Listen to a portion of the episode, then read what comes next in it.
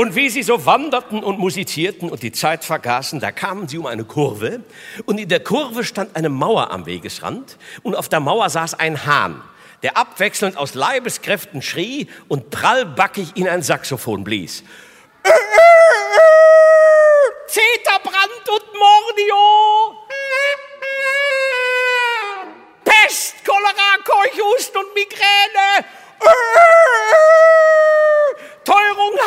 Glatteis, Frost, Frost, Frost.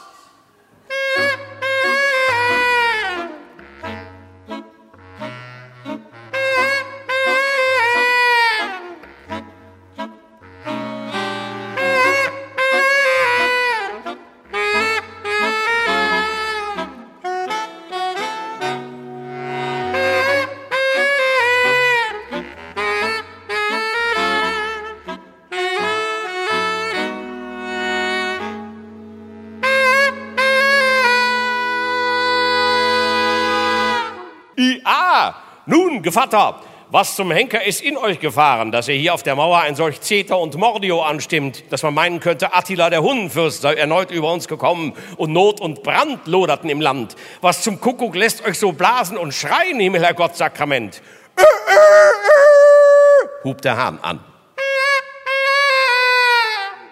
Verzeihung, geht es nicht vielleicht auch ohne das? fragte die Katze. Wow, das fände ich auch toll, bekräftigte der Hund. Ja, machte der Esel.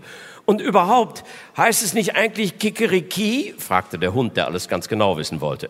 Der Hahn war außer sich.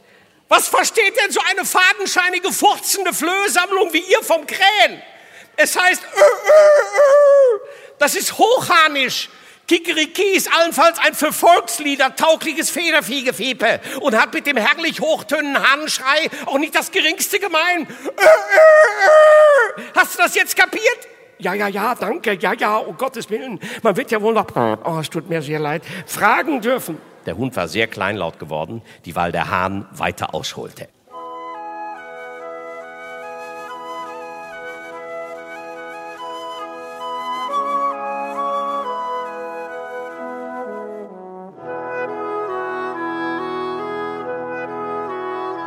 Seit Jahr und Tag, seit Äonen, seit dem Anbeginn der Zeit stehe ich auf dem Mist und rufe Nacht für Nacht den Morgen herbei. Und nur weil ich den Morgen herbeirufe, wird's überhaupt hell.